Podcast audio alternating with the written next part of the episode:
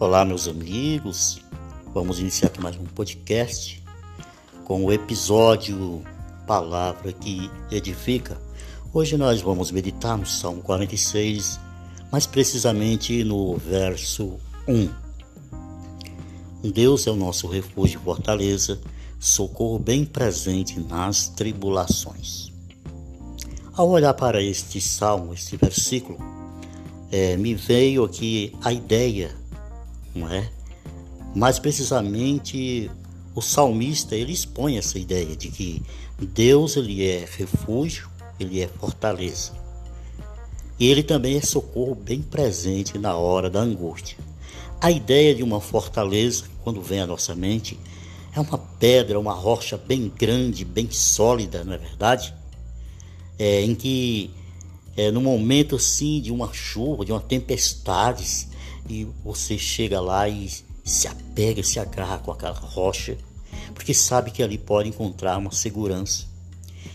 E o refúgio também é, serve para os momentos em que a pessoa passa por uma perseguição, como o salmista passou por uma perseguição, é, serve para um esconderijo, né, para a pessoa se refugiar e ficar ali de forma segura.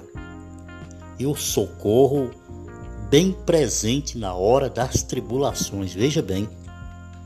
Então, o salmista aqui ele está fazendo aqui uma comparação é, com Deus.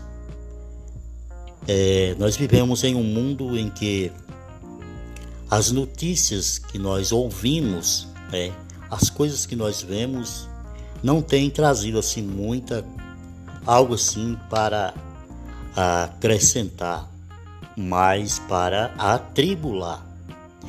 É, as tribulações, é, nessa pandemia, o que nós ouvimos de notícias, o que nós vemos as coisas acontecerem, pode deixar qualquer pessoa, ou a maioria das pessoas, mas exatamente, né, falando, é, um, nem estado de desespero.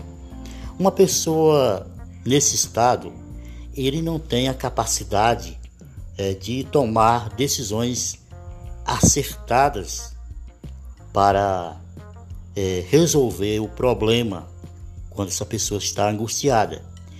Então, quanto mais ela busca, ela vai errando e certamente ela vai se aprofundando mais né, em desespero. Mas saiba você que se você é, aplicar a tua vida na palavra do Senhor, viver uma vida, buscar viver uma vida com Deus, nele você vai encontrar refúgio, fortaleza e socorro bem presente nas tribulações.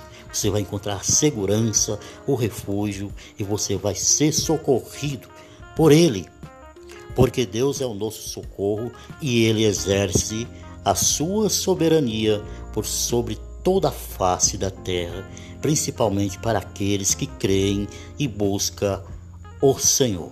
Que Deus abençoe a todos, na graça e na paz de Cristo Jesus.